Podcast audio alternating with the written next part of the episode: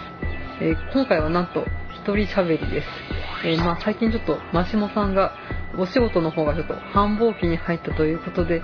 まあ急遽というわけではないんですけれど、まあ、ちょっと一人で撮ってみてもいいかなというか、まあちょっとこのテーマはですね、かなり偏っているんで、で、しかも長くなりそうだということで、えーマシモさんにお付き合いいただくのはちょっと忍びないかなと思いまして、えーこうやって一人喋りをしております。まあ、私のこのボソボソとした、えーフジョリティ2人とも声が低くて見分けがわかんないってよく言われるんですけど、より低い方の声の私がボソボソと喋っているんで、まあ、聞きづらくて、まあ、華やかさにより欠ける感じで、暗くジメジメした感じで撮っていきたいと思います。えー趣旨説明をします、えーこの番組はいい年こいたみそじ声オタク婦女子、えー一人がアニメや漫画ゲームなどについてダラダラオタクトークする番組です。なお自家録収録ですけど、えーまあ、自宅でボソボソと撮っているわけですけれど、まあ、あの隣の人のドンドンって音がしたり、えー暴走族が来たりとか、えーそういうことで聞くに足りないところがあるかと思いますがご容赦ください。で、えーフジョリティサティ第104回なんですけれど、え何を話すかと言いますと、えー華麗なる生原邦彦の世界です。まあ、あの、皆さん、生原監督作品というと、まあ、最近ですと、えーゆりくま嵐が2年前に放送された、えーまあ、そこまで昔ではないので、ちょっと覚えている人もいるかと思いますけれど、えーその生原監督の作品、まあ、主に監督した作品、えーとまあ、古い順でいくと、えー少女革命ウテナ、えーマールピングドラム、えーそして、えーユリクマ嵐ですね。まあ、ユリクマ嵐とマールピングドラムは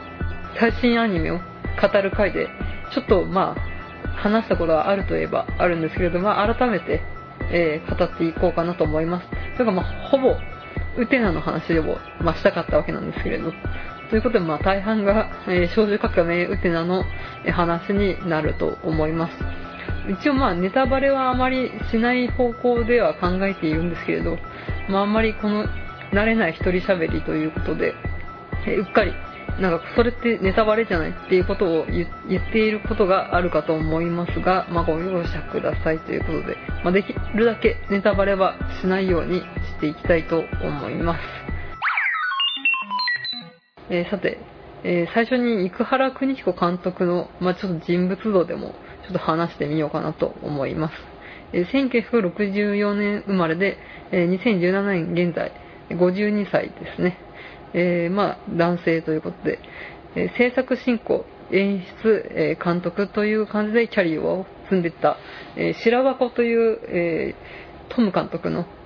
アニメ業界お仕事アニメがあるかと思うんですけど、白箱の主人公のあの女の子のヒロインの直種ですね。えーで、1992年に、えセーラームーンシリーズのシリーズディレクターとして実力を発揮、認められるようになって、まあ、アニメ業界で名前が、えー知らよく知れることになるということですね。で、その、まあ、ビジュアルがですね、まあ、アニメ雑誌とかでよく監督インタビューとかで、まあ、お写真の方載っているかと思うんですけれど、まあ、アニメ界の小室哲哉なんて、まあ、あの、ウテナが放送当時の20年ぐらい前ですけど、なんて言われています感じで、まあ、あの、真ん中分け、長髪の、長髪というか、まあ、ちょっと長めの髪を、こう、サラサラヘアをこう真ん中分けにして、ストレートで、まあ、茶髪の、で、やさと男風で、えーまあ、ちょっとアニメ業界にはいない、ちょっと短美で、美麗なイメージの、なんとなくこうバラをバックになんか決めポーズをしてそうな、そんな、えーなんか個性が強い監督の写真をまあ何かで見たことがある方がいると思うんですけれど、まあそれちょっと異色の存在っていう、えそんな生原邦彦監督ですね。よくあの、逸話で本当か嘘かちょっと定かでないんですけど、あの新世紀エヴァンゲリオンの、えー、カオルくんのモデルですっていう逸話があるぐらいなんで、まあ、美しさとか、ミステリアスに包まれた、そんな、えーアニメ監督ですね。今回生原邦彦の世界ということで、え年代順で話していこうかと思ったんですけれど、まあ、あの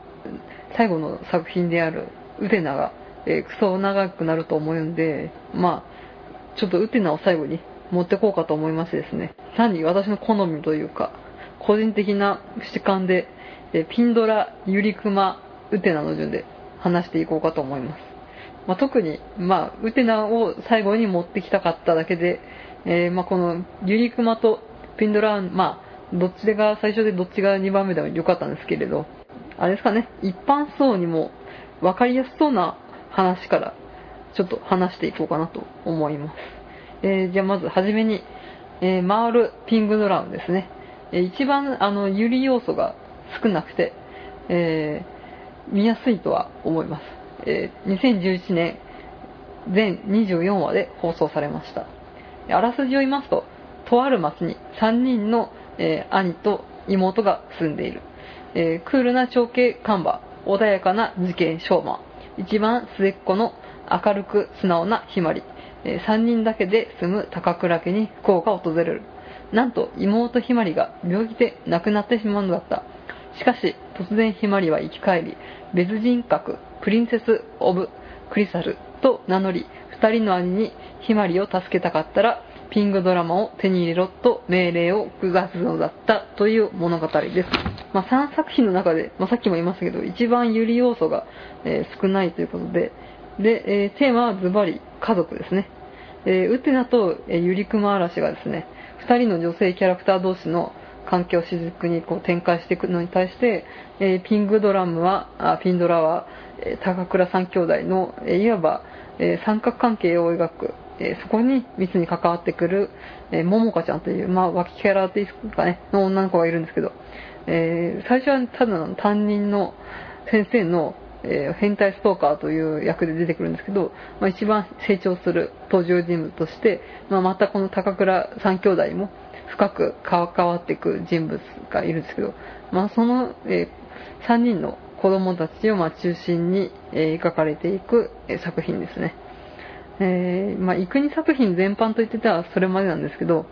えー、登場人物たちが何かしらのこう闇を抱ええー、欠落し生きづらさを、ま感じながら生きているというそういう様を描いた作品ですね1995年に発生した、まあ、あの地下鉄サリン事件を、まあ、ちょっとモデルにしている部分があるので、まあ、そのモデルにした事件をその部分が物語に深く関わっているんですので、まあ、95年といえば、まあ、エヴァンゲリオンが放送した当時で、阪神淡路大震災があった年で、かなり激動の1年だったんですけど、まあ、95年を、え体験している人には何かしらこう刺さるものがあるんじゃないかと思います。まあ、この話多分あの、最新アニメを語る回で、まあ、3、4年ぐらいまでしたと思うんで、ちょっと被っているところはあるんですけれども、まあ、他にもね、愛の形を描く、えー、中でも、家族愛について書いた、なんか、幾国作品の中では異色作ですかね。えー、性愛エロス、苦しいほどの恋愛、嫉妬などを、えー、まあ、書かせたら右に出る者はいない、まあ、幾国監督なんですけれど、まあ、エロス、アガペ、ストルゲフィリア、ギリシャの四大愛ですね。性愛、家族の愛、血縁の愛、友愛っていう4つの中で、アガペと、えー、フィリア、え家族愛と、え友愛ですね。そちらを描いた作品なのかと思ってます。まあ、生まれ落ちてから、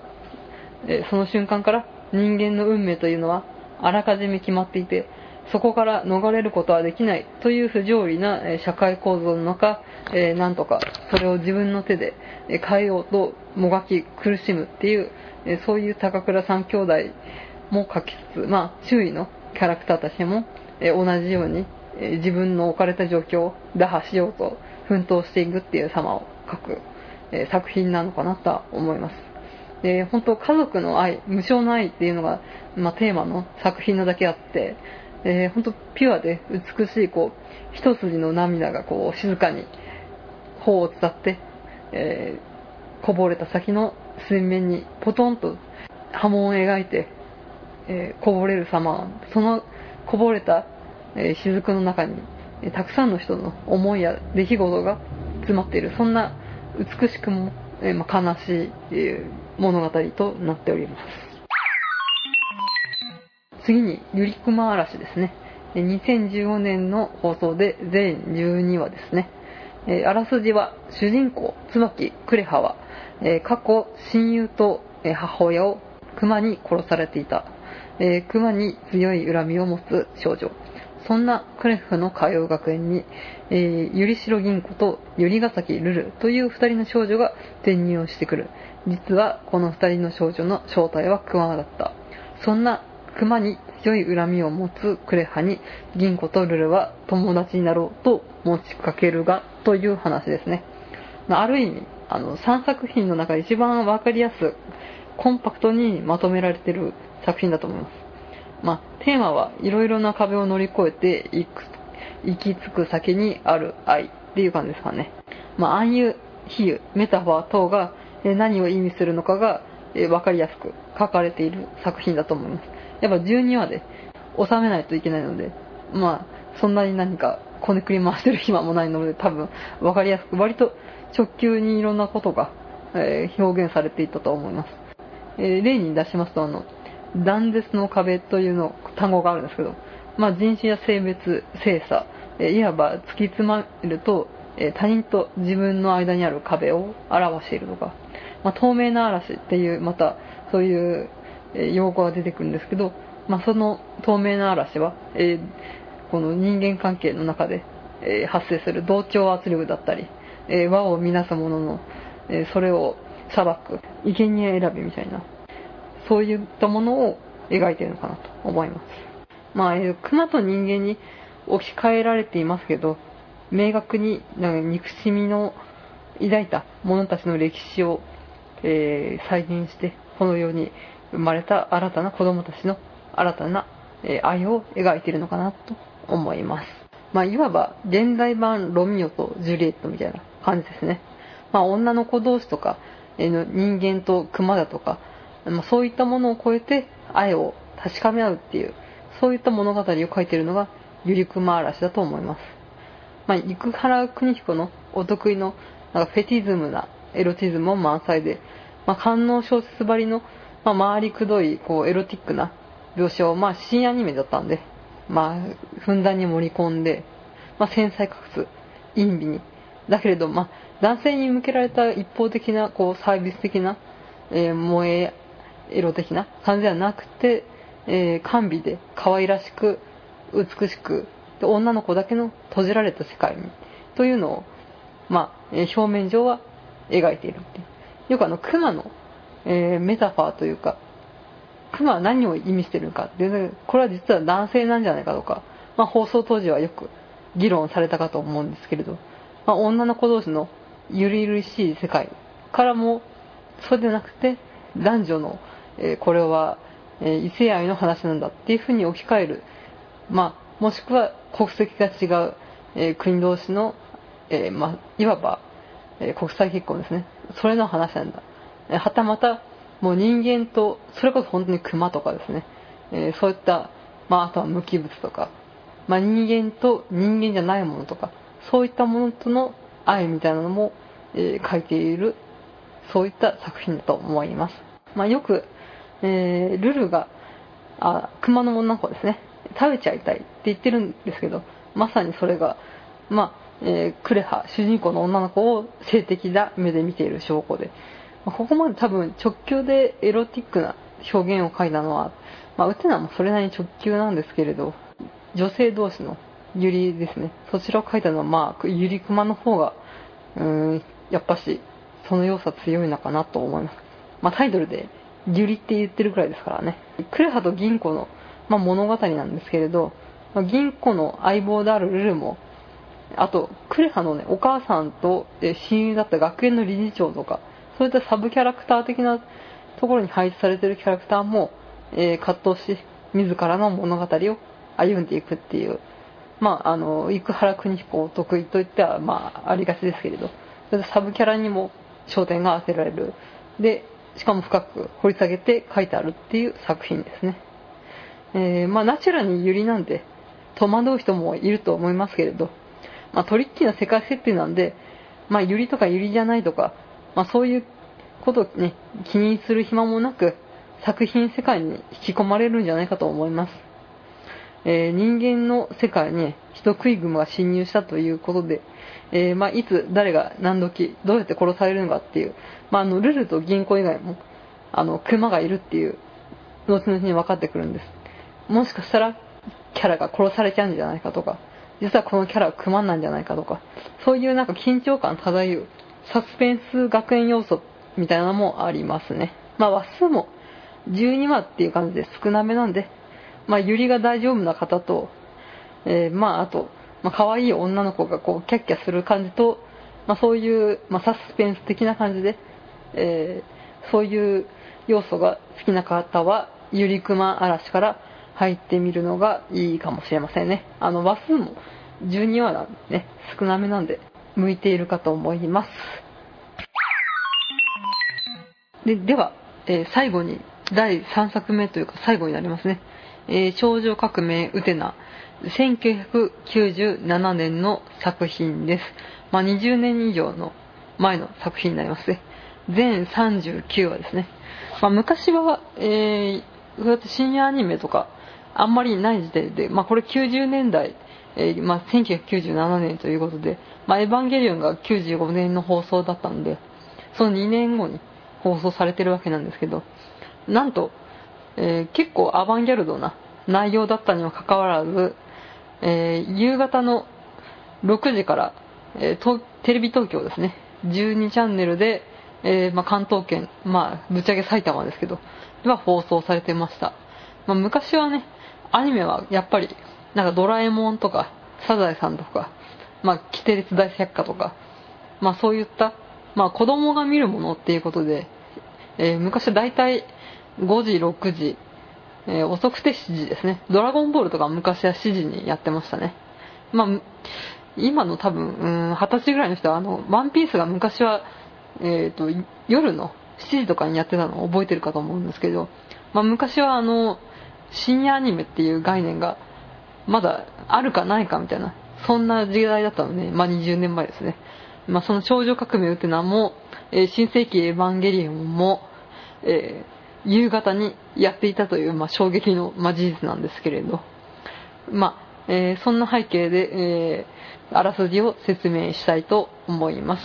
えー、幼い頃に自分を助けてくれた王子様のようになりたいと思った主人公天井ウテナはお姫様だけでなく強くて凛々しい少女に成長したそんなウテナが入学した学園では、バラの花嫁と呼ばれる少女、姫ミは暗視をかけて決闘ゲームが行われていた。バラの花嫁を手に入れた者は、世界を革命する力という強大な力が手に入るという。その決闘ゲームにウテナも図らずとも巻き込まれていくのだったという話ですね。まあ1話から13話が生徒会編と呼ばれるそうです。で、14話から23話が黒バラ編24話が、え、24話から33話が、えー、秋代編。34話から39話が目視録編という感じで、まあ、分かれてるんですけど、まあ、あの二十数年前はですねあのこの全39話を、まあ、分割するとかそういうことじゃなくて、まあ、ほぼ1年かけて全39話を通しでやってるという凄まじい世界だったんでまあもっともね、30年前、40年前になると、全50話みたいなのを一年中やってるみたいな。まあガンダムとか多分全、まあ、40何話を、まあ特に分割することもなくやってたと思うんですけど、まあまだその名残があるような時代だったんで、まあ全39話を、えー、確か、1年近くかけてやっていたのが少女革命ウテなんですね。まあでも今見てもですね、まあ、2017年の現代に見ても、えー、通用するストーリー。で奇抜なデザインのため、まあ、なんかこう古めかしいなとかあなんか昭和っぽいなとかまあこれはやったのは平成なんですけどそういった、えー、なんか古めかしさとか時代を感じさせるような要素は全くないので、まあ、時代を選ばない衣装駒の建物設定描写、えー、そういったものが書かれているので今見てもそれなりに、まあ、確かに動きは今ほどぬるぬるね、デジタルじゃないです。この時はセル画なんで、動きはしないんですけれど、まあ結構、まあこういう世界観なんだって感じで見れるかと思います。まああと、ストーリー的に同性愛、近親相関、三角関係、まああと親子関係だったりの人間関係のドロドロを、えー、描いているので、まあそういう普遍的なテーマですね。まあそういった人間関係の、えー、ドロドロした修羅場の部分を書かせたら、えー、天下一品の生原監督ですので、で、え、男性も女性もエロティックで、まあ、むせ返るような色界に満ち溢れてる。そんなウテナの作品ですね。まあよくエヴァンゲリオンに影響された、まあ、ポストエヴァンゲリオンとか、エヴァの系譜とか、世界系とか、まあそういう語り口が結構、まあ、えー、このウテナっていう作品は多く見受けられるんですけれど、個人的にはエヴァより自分の中にこう影響を色濃く受けた作品な気がします。まあ、やっぱ、あの、エヴァンゲリオンの主人公は、まあ、言うても、まあ、14歳の中学生男子で、で、えー、この少女革命ウテナは、まあ、えー、中学生の14歳の女の子ということで、まあ一応曲がりなりにも、えー、女性ですので、まあこのウテナっていう女の子に、えー、まあ自己投影というか、自分を重ねるのは重ねやすかったのかなとは思いますかね。まあ、ちなみにまあ私はこのウテナを見た時は、まあ、高校生だったんですけれど、まあ、主人公のウテナっていうのは男っぽい女の子っていうことで、まあ、オタクの女の人に結構、まあ、それなりにいると思うんですけど、あとはまあ、ちょっと中二病的な感じで患ってるというか、まあ、やっぱ思春期の女の子っていうのは、女らしいとか、男性腕とか、そういう現実での異性との恋愛とか、そういうので、まあ直面するわけなんですけど、そういったものから否定したくなるというか、目を背けたくなるっていうところがあると思うんですけど、まあウテナは、え、高速を破って、えー、断層をしてるっていう、まあ今考えると痛い子なんですけど、まあいわゆるこじらせ女子みたいな部分に、まあ共感することができたんだと思います。まあこの監督である生原監督っていうのはまあ男性なんで、まあ男性の気持ちの方が多分よくわかると思うんですけど、まあ生原作品を見てて、この人、男性なのにすごい女の人のことをよくわかるなって、結構ね、見ていてよく思うんですよね。まあそうやって言うこと自体ね、男女差別とかそういう感じの方向に行っちゃうんですけれど、まあでも本当に、ね、女性がこの現代特に、まあ日本でですね、生きていく生きづらさとか、苦悩とか葛藤とか、まあ、的確に書いてる気がして、なんか女はこういう悩みがあるんでしょって、なんか男性がこう、な、こう雑な感じで、えー、切って捨てるような感じじゃなくて、本当に心のひだに触れるような、本当そこそこっていう、なんでそういうことがわかるのかなっていうところを、なんか書いてきて、本当に不思議な、えー、方なっていつも思うんですね。まあ、突き詰めて言えば、まあそういうね、性別とか、男とか女とか、まあ男でも女でもないとか、そういうことを関係なくて、まあ人間参加というか、まあ人間の機微の部分の、感情の部分が書くのうまいと思うんですよね。まあそういった部分で、まあこういう、えー、男性女性関わらず、えー、表現していくのがうまい監督なんだとは思うんですけど、ウテナの本当ね、えー、いろいろ言ったら、まあ、キリがないんですけれど、まあ、物語、キャラクター、演出、美術、音楽、まあ、世界観、どれをとってもね、本当に最高な作品と、まあ、信じてやまないんですけれど、えー、じゃあ、まあ、どれから話しましょうかね。まあ、やっぱ最初はキャラクターからいきますか。でちょっとね、キャラクターの紹介というか、まあ、軽く、えー、していきたいと思います。ということで、えー、キャラクター紹介です。まあ、ウテナはね、4編に分かれるっていう感じで言われていますけど、まあ、第1部の、えー、生徒会編のキャラクターを、まあ、ちょっと軽く説明していこうかと思います。えー、まず、主人公の天井ウテナです。まあ、本編の、え主人公、明るく活発で、え正義感にあふれるえー、中学2年生の女の子。で、次に、えー、まあ、ウテナのまあ、こう相方というか、えー、まあカップルというか、になる、えー、姫宮アンシーという、えー、女の子がいますね。えー、同じく中学生で、褐色の肌にメガネの、えー、物静かでミステリアスな女の子で、えー、バラの花嫁ということで、こう、ウテナをはじめとする、そういう決闘に参加するデュエリストというメンバーに、まあ、物のように扱われる。まあ、人格がほぼないと言って等しい。まあ、あの、よくポストエヴァンゲリオンって言われる時に、まあ、綾波霊的な、そういった、えー、感情がない少女ということで書かれる少女ですね。で、次に、えー、篠原若葉というウテナの友人の女の子がいます。まあ、元気で明るい女の子で、まあ、いわゆる、えー、普通の主人公の友達ポジションの女の子ですね。で、えー、次に、まあ、生徒会メンバーって言われる、まあ、この天井ウテナが、この決闘で戦っていく、えー、デュエリスト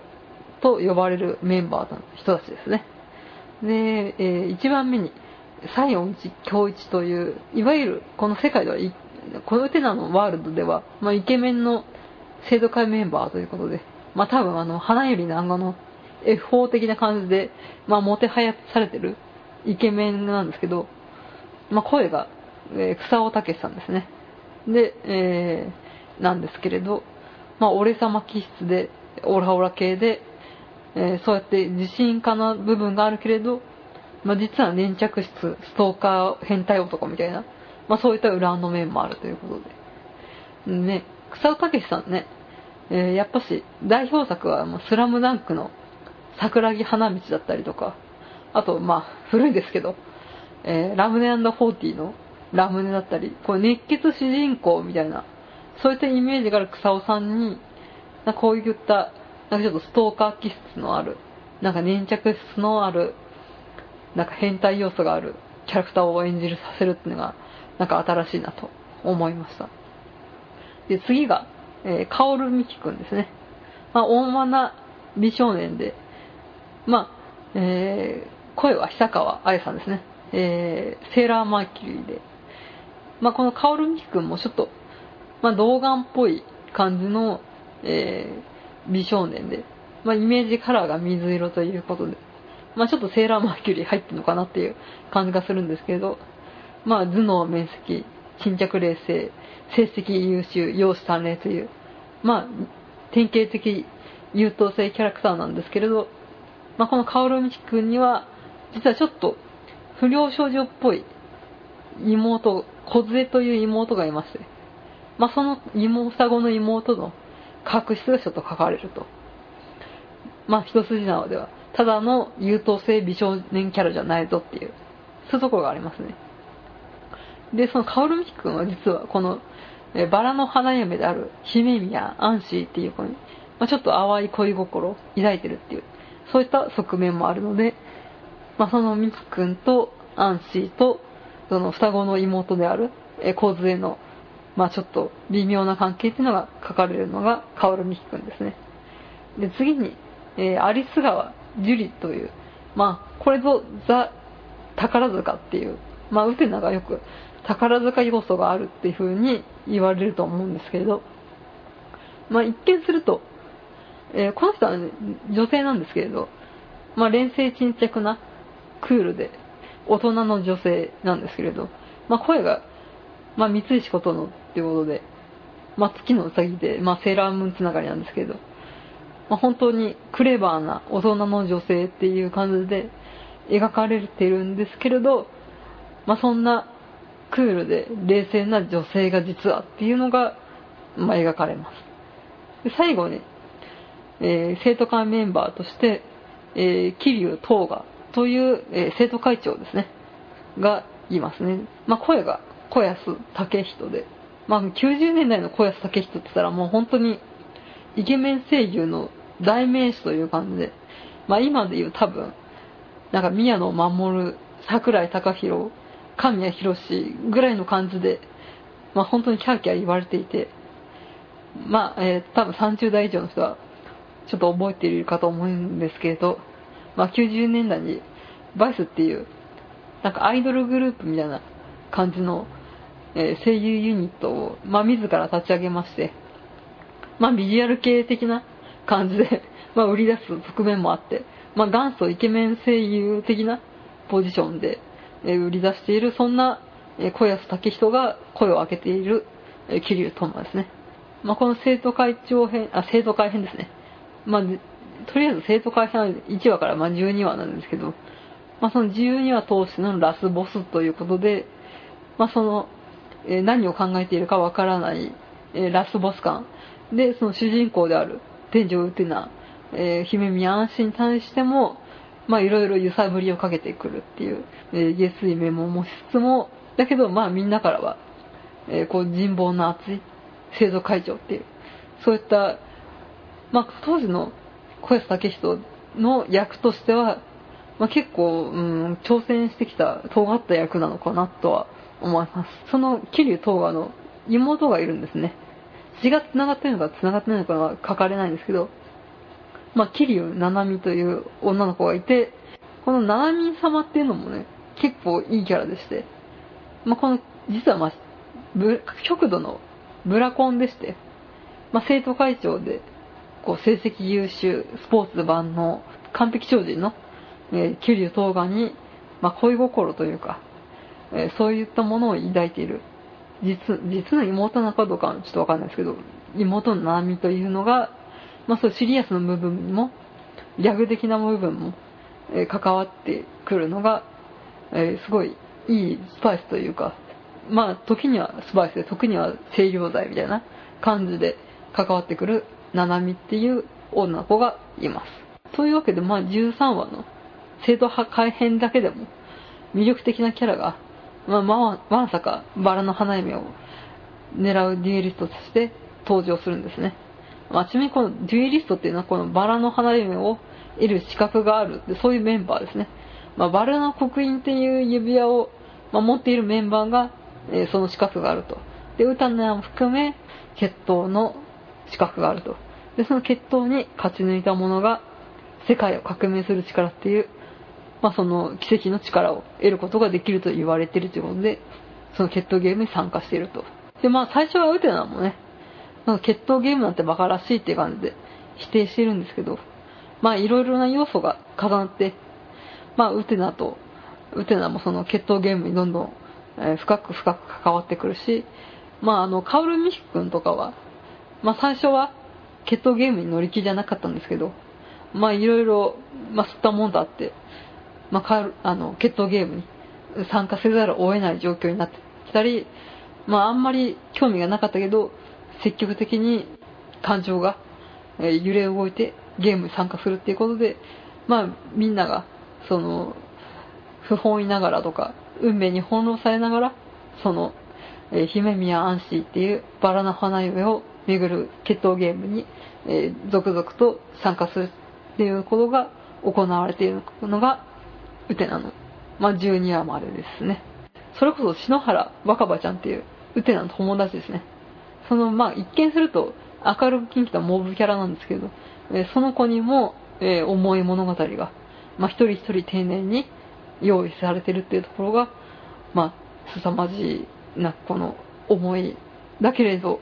もう目を離す瞬間がないというような、そんな物語に仕上がっているのじゃないかと思います。まあ、えー次に、まあ、脚本というか物語なんですね。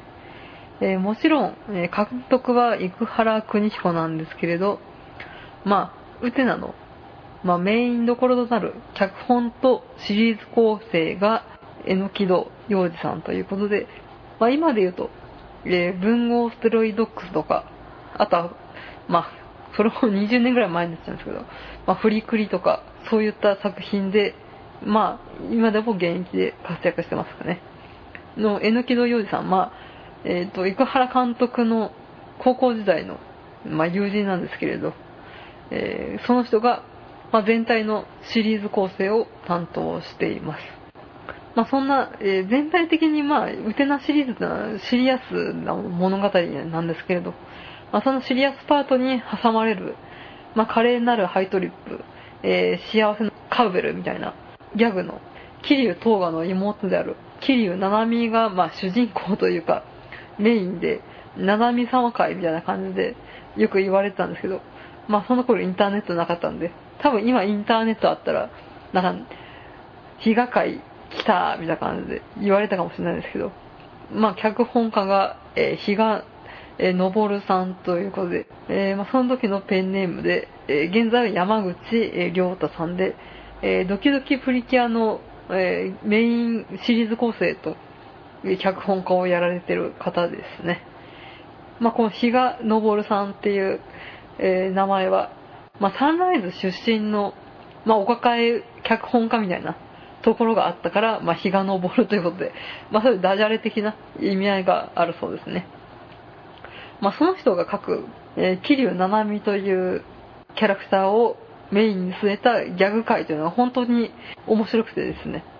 なんかシリアスな、重い展開の時もあるんですよ、うせなって。まあそういう時に差し込まれる一服の清涼剤みたいな感じで、えー、本当に機能した、えー、本当に息抜きみたいな、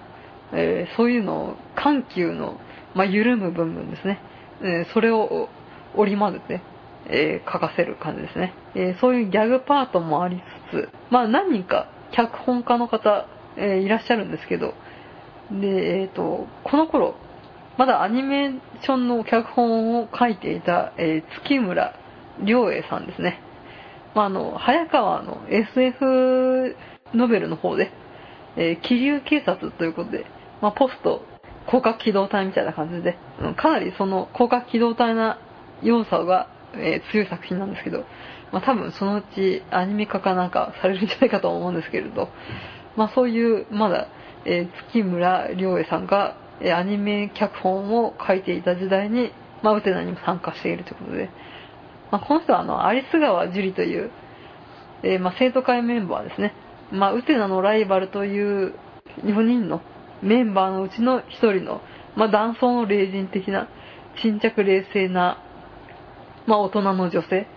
であるアリス川樹里のその裏側に秘められた、えー、人間ドラマっていうのを描いてる。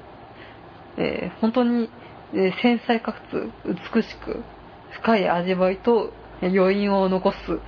まあ、濃密な、え背徳感もある物語を紡ぎ出してる、まあ、死の棘っていうタイトルの作品なんですけど、まあ、本当に、え、樹里先輩、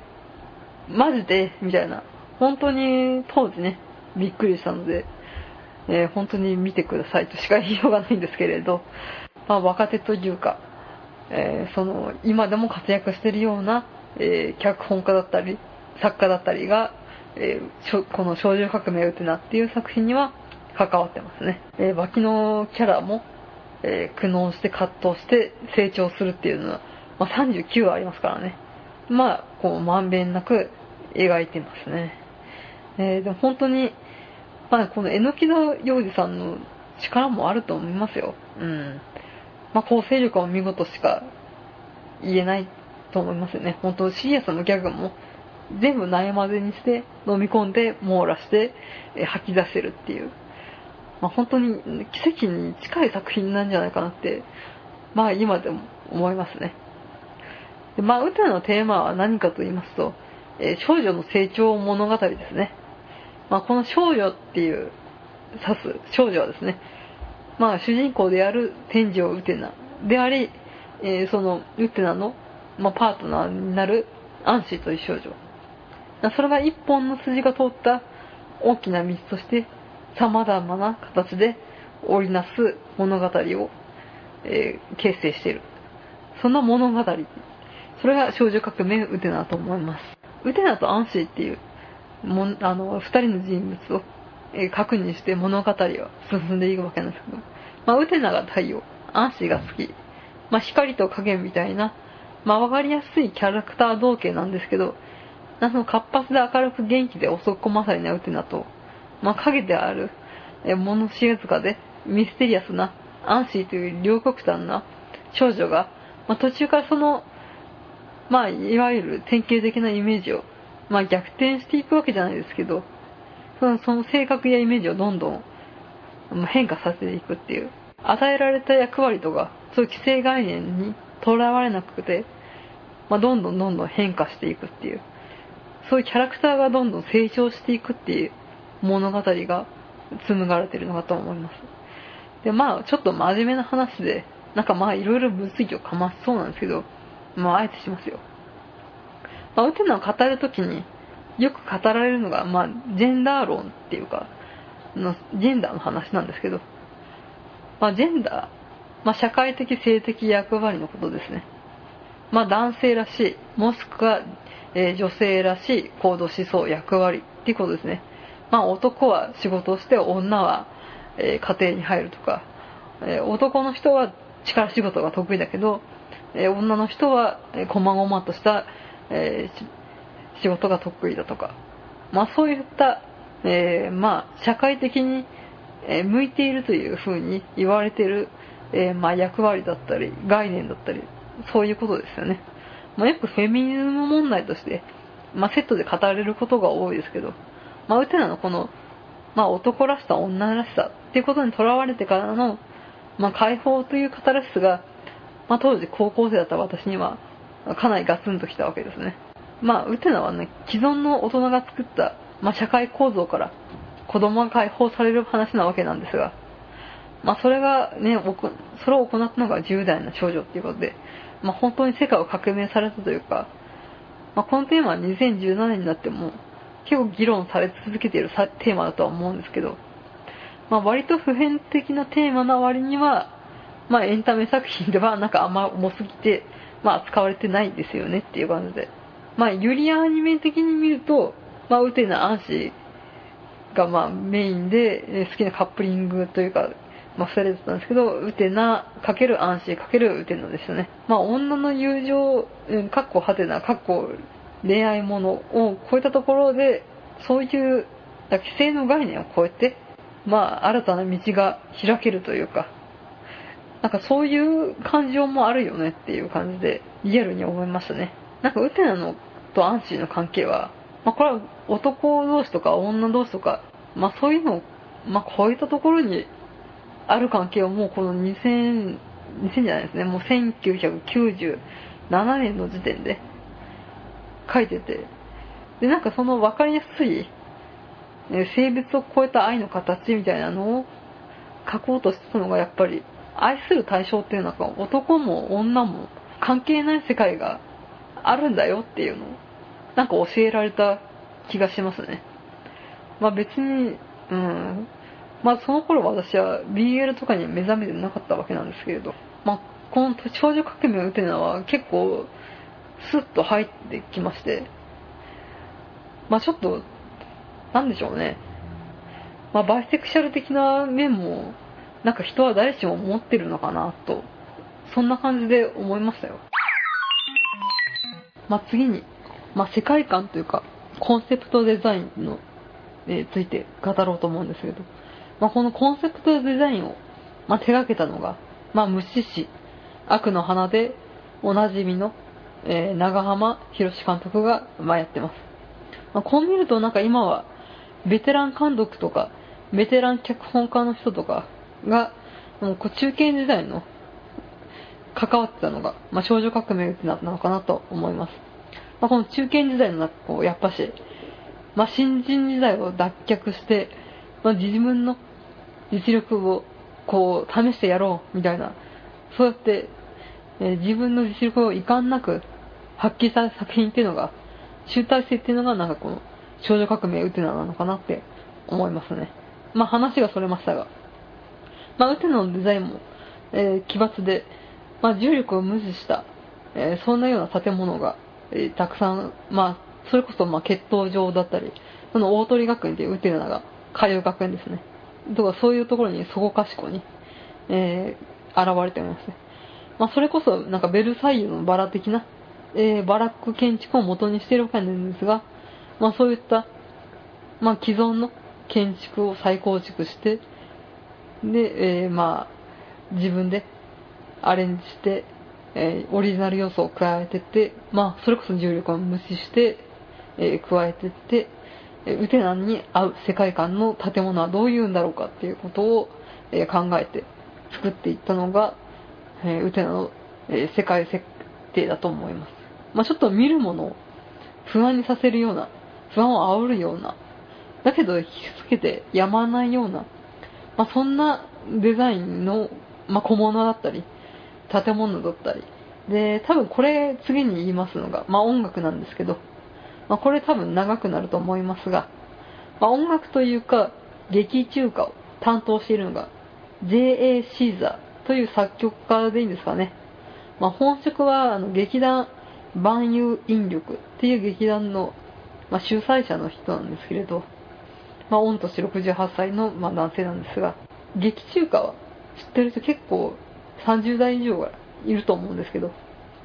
まあ、とにかく奇妙、奇て烈、摩訶、不思議以外何者でもない、なんか妙な音楽なんですけど、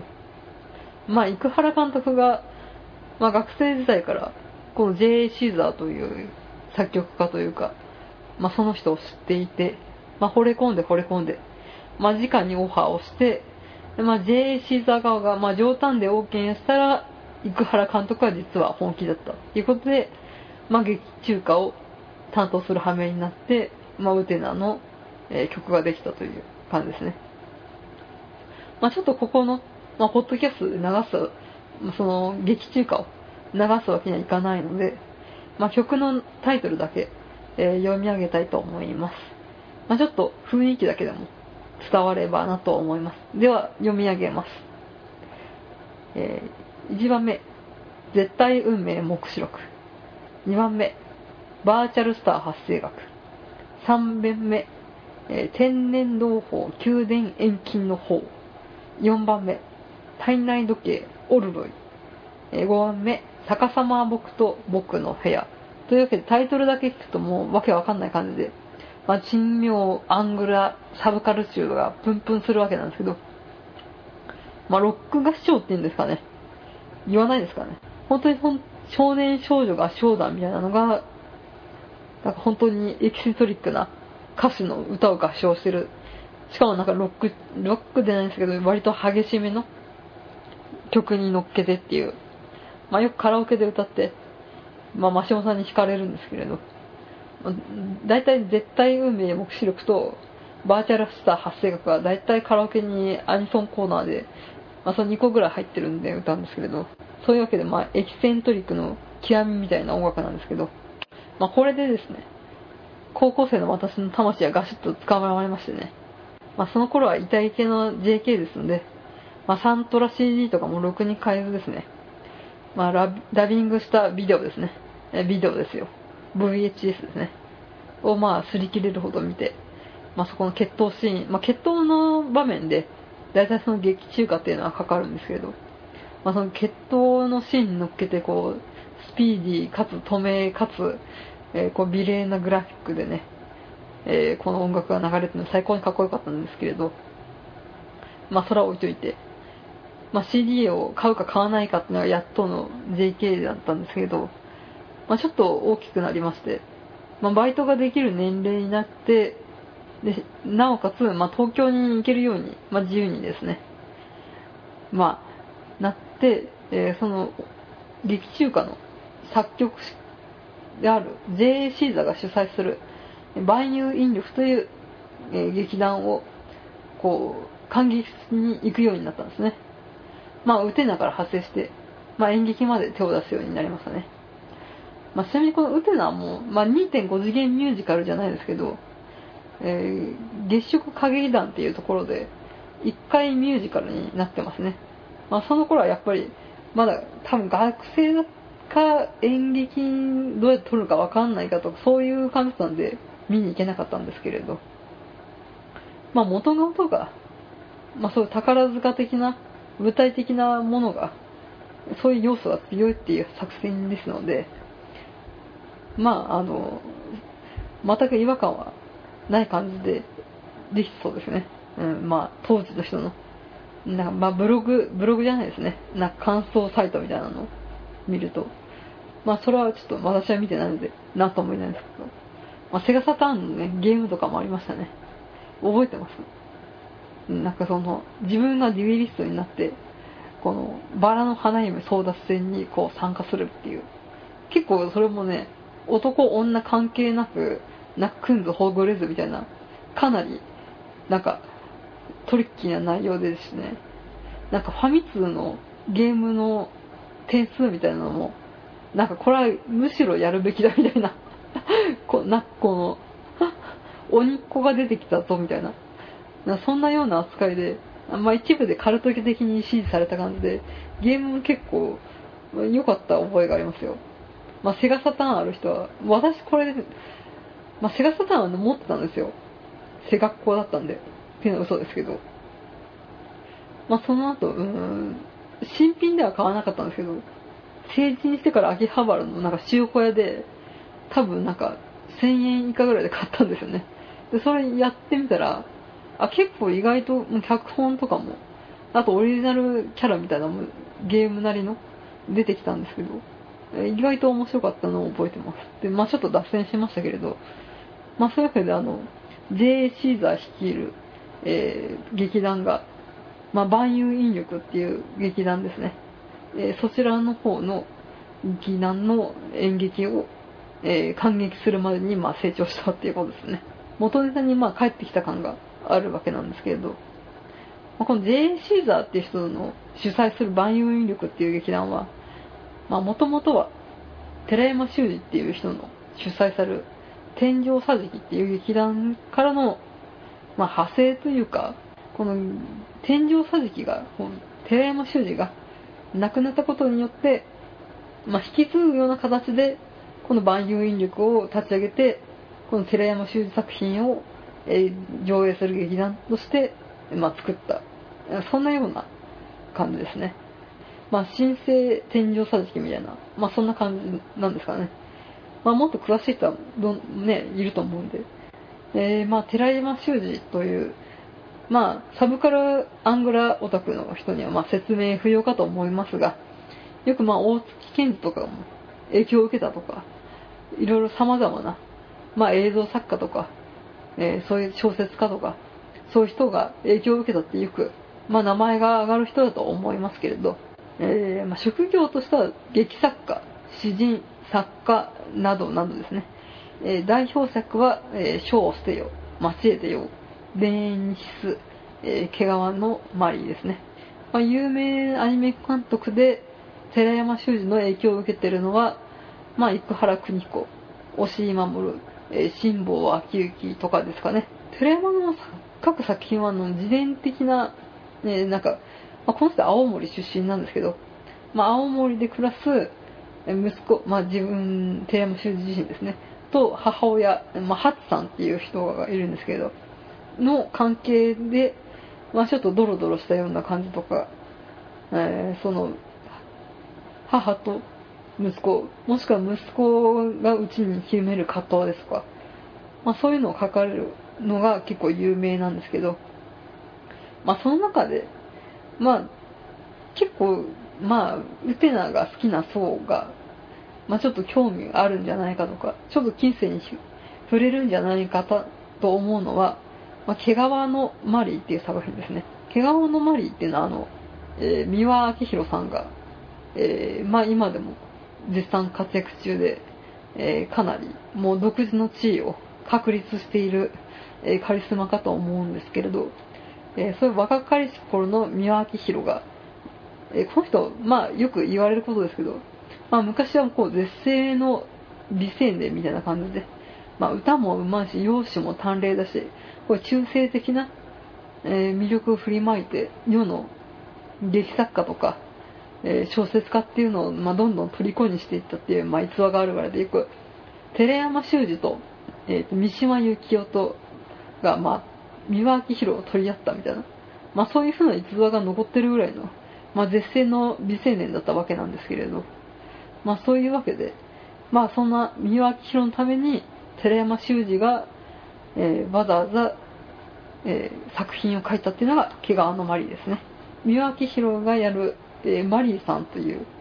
え女装の談笑ですね。高級談笑という、まあ、そういった、職業についている、え絶世のえ、美しさを誇る人物を三輪明宏さんがやって、え、高級男性に、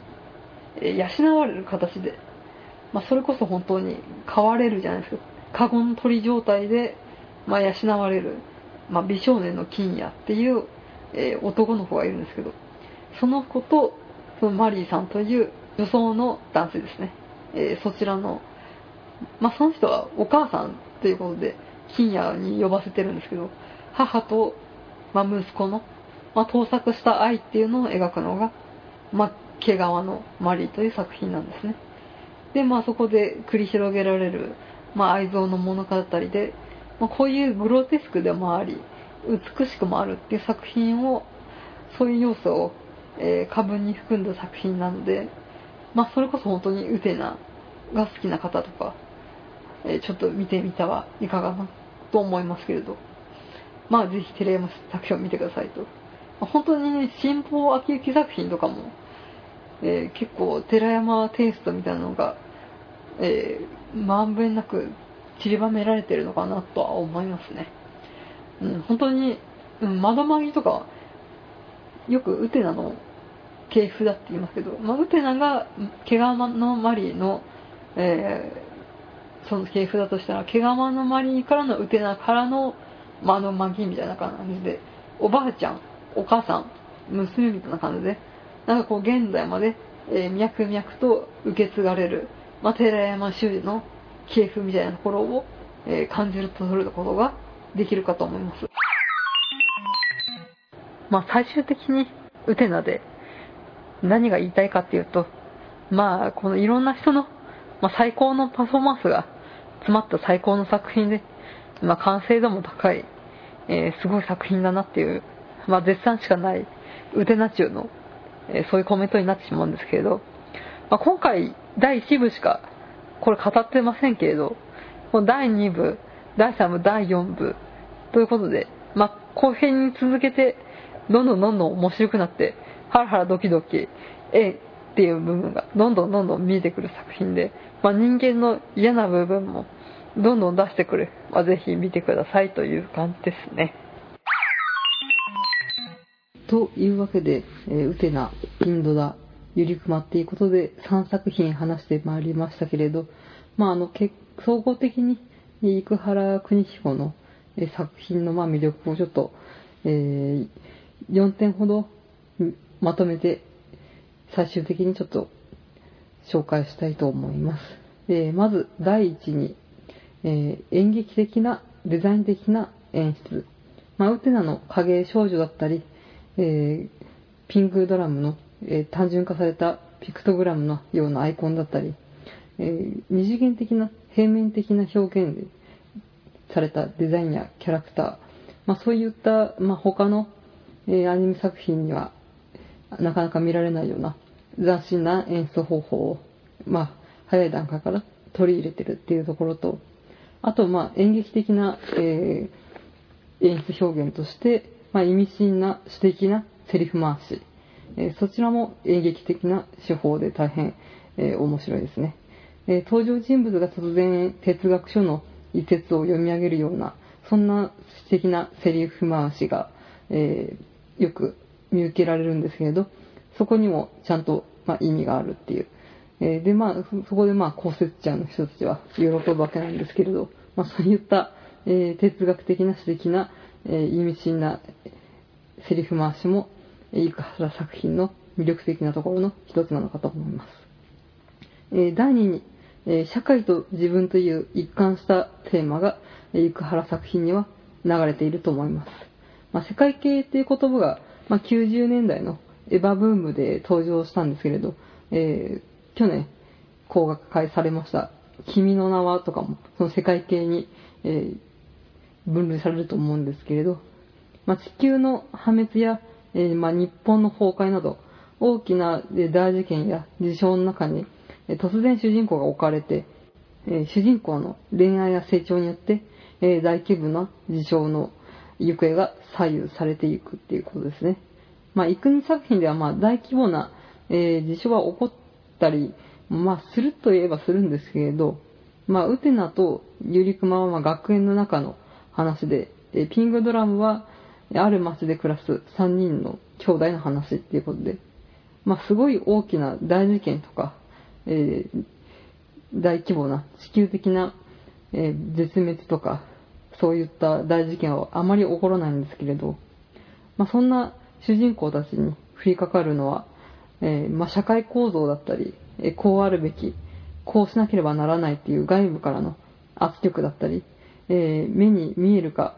見えないかよくわからない何かこう不安感だったり恐怖感だったりっていう、えそういったテーマの普遍性、まあ、いい社会だったりいい国とは何かとかいい人間とは何かとかそういった、えー人間の根本的にある部分をこうえぐり出してくるとかさらけ出してきたりそれはなぜ起こったかっていうことを問いかけるような、まあ、人間とえ社会構造とかそういったドラマを、まあ、人間関係だけではない部分が書かれるっていうのがあるかと思います。結構ね、えー大きなテーマというか、えーこう2017年の現在でも、えー変わらないテーマだとは思うんですけれど、なかなかアニメで扱われることってあんまりないのかなと思います。もう本当に社会構造っていうものに結構こう鋭く切り込んでいく作風だったり、実はね、こう賛美で美麗で可愛い感じで、そういう画面で、まあ、流れていってしまうんですけど、その根底に流れる、えーテーマ性っていうのは重いものがあるのかなと思います。第4に、え単純に、ま、画面が美しい、可愛い、綺麗っていう、まあ、そういう、え女の子が好きそうな、まあ、可愛らしい画面構成っていうのが本当に得意で、まあ、あとはまあ、生原邦彦のフェシズムですとかエロティズムっていうのが美しいっていう。まあ、演劇的な演出も通じるんですけれど、キャラクターデザイン、ウテナですと斎藤千穂、ピンクドラマは星野リリー、えーゆりくまが森島明子先生ということで、えー、あとは他に、まあ漫画ですけれど、のけものと花嫁っていう漫画を、えー生原邦彦とタッグを組んで、えー中村あすみ子先生ですね。あの、同級生の中村あすみ子先生です。えー、エロゲーの方ではないですね。あの、J のすべてとか、鶏肉クラブとか、えーダブルミンツが映画化されるそうですね。まあそういった BL と、あとはまあそういったガロ的な、えサブカル漫画の、え名手である中村あすみ子。単美でかなり繊細で美しい絵を描かれるんですけど、そういった人と、えタッグを組んだりとか、あと、まあこれ唯一の男性ですけど、あの、ファイブスターストーリーの長野守氏とも、えーコンビを組んで作品を書いていたりとかもします。まあそういった、まあえー主に女性漫画家さんを、まあ、発掘してきて自身の作品のキャラクターデザインに起用するっていうのが、まあ非常に多い監督なんですけれど、まあその何者にも変え難いエロスと美しさと、えー可愛らしさ、儚さ、凛々しさ、そんな要素を全て兼ね備えた、えー漫画家さんたちと、まあ、コラボしつつ、まあ、生原邦彦と、えーその色が混ざることによって、元々の漫画家さんが持っている実力以上のものが、こう、化学反応のように、えー発揮されるっていうのが、こう、見ていて面白いし、より可愛らしさとか、美しさっていうのを、グレードアップしているのかなとは思います。本当に一人一人が魅力的な、え作家さんだったり漫画家さんだったんですけど、まあ、生原邦彦とタッグを組むことにより、それが増幅されるっていう、その構造が面白いなと思います。あの、よく斎藤地方は、最初、ウテナが書いていた頃とかは、あの、ボーイズラブにあまりちょっと苦手意識があったようで、今では、まあ、取り替え早物語っていう作品を書いて、まあ、それも、えー BL 的な要素がなきにしもあらずというような、まあ、ちょっと人間の、まあ、そういった感性とか、えー考え方っていうのを、生原邦彦が、その漫画家さんの思想すらも変えてしまって、えー今後、その、その後のキャリアにも影響を落とすっていうこともあったりします。まあ、それ以外にも、ちょっとした小物だったり、えーそんなデザイン心に溢れた画面構成が、えー随所に見られるのが特徴かなと思います。で、あと、ゆりくまの着信画面なんかも、えー、ソフトなサイケデリック調で、あ、こういう着信画面可愛いいなとか思いますしね。で、あと、未だにまあ欲しいんですけど、これは多分、青春の思い出みたいな部分も半分はあると思うんですけど、えー、デュイリストの指輪なんかも今でも欲しいですね。まあ、そういうわけでいろいろ語ってきましたけれど、本当に一回ウテナ全部通しで見てくださいとしか言いようがないですけど、まあ、ウテナ以外もね、ゆりかまと、えー、あと、ピンドラとね、じゃあ何から入ればいいのかなってちょっと考えたところ、やっぱ、うん、やっぱウテナなのかなとは思いますね。とりあえずあの、12話の生徒会編まで見ていただければ、まあ、その後どうなるのかなっていう感じで引き込まれていくのかなとは思いますね。え、じゃあ、まあそんな感じで、生原邦彦の世界終わりたいと思います。やっぱり一人喋りは難しいですね。ほんと一人喋りやっている方、えー、尊敬します。まあ、かなりボソボソ喋りで聞きづらかったかと思いますが、まあ、やれてよかったのかなと思います。まあ、多分、マシモさんがいたら、まあ、多分、あの、香りがカラオケで絶対運命目視録を歌っている時しか私の腕な知識はないよみたいな感じで、まあ、相槌係で、えー、終わると思いますので、まあ、一人喋り、えー、できてよかったのかなとは思います。はい。では、そろそろ締めたいと思います。えー、フジョリティサーティではお便りを募集しています。ご意見、ご感想は、メール、ツイッター、ブログコメント欄、またはツイッター、ハッシュタグ、えー、シャープ、フジョリティサーティまでお寄せください。ブログは http スラッシュスラッシュ、フジョリティサーティポッドキャストシーサー .net、メールはフジョリティサーティアットマーク、gmail.com です。えー、メール本とかで結構お便り、まあ結構でもないんですけど、まあぼつぼつお便りいただいて、えー、大変嬉しいです。なかなかお便り会を設けることができなくて、えー、本当申し訳なく思っているんですけれど、あの、届いたらもうすぐ、まあ私、マシモさんはあんまりメール管理はしてないんですけれど、私の方は、えー、すぐ見ておりますので、えー、瞬時に確認はしております。で、あと、まあ、相変わらずエゴサーチもしておりますので、えー、覚悟しといてくださいということで、えー、ハッシュタグの方もですね、定期的に覗いておりますので、えー、ぜひぜひ、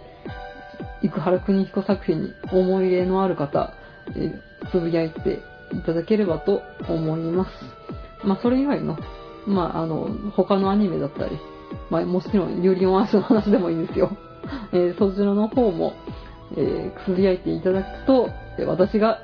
瞬時に駆けつけてネットストーカーしますので、よろしくお願いいたします。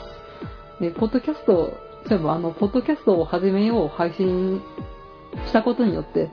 まあ、あの、不女子というか、オタク要素がある、えー、女性リスナーの人たちが、ちょっと、まあ、自分も番組やってみようかなっていうことで、まあ、チラチラ、えー、つぶやいていただけたりとか、まあ、あとはもう全然、うちのフジョリティを全然知らないんですけれど、まあ、ちょっと、ポッドキャスト興味あるっていう、えー、方々からも、えー、ちょっとお声掛けいただいたりとかして、あこのポッドキャストを始めようやってよかったなとは、本当最近、とに思います。えー、皆さん、ポッドキャスト始めてはいかがでしょうか？まあ、一人喋り、でも本当にね、やってみて大変だなとは思ったんですけど、まあ、ほね、あの、テーマが一貫して、それについてがっつり深く語れるっていうのも、やっぱ一人喋りならではなのかなと思います。まあ、あの、相方とか他の、えー、対談相手の人がいて、そこで A さんはこう思うんだ、じゃあ B さんはどうかな、みたいな。そういったところで自分の意見がどんどん変わっていったり、深まったり、え、はたまたその自分が思っていた意見が翻ったりとか、そういった化学反応の部分も面白いですけど、一人喋りには一人喋りの魅力、えー、大人数は大人数の魅力があるって、まあ、ちょっとこの一人喋りをやって思いました。えー、では、長々と一人喋りしてきましたが、ここで締めさせていただきたいと思います。えー、以上のお相手は、香り一人の味噌地声オタク女子一人でお送りいたしました。また、えー今度は2人でお会いしましょう。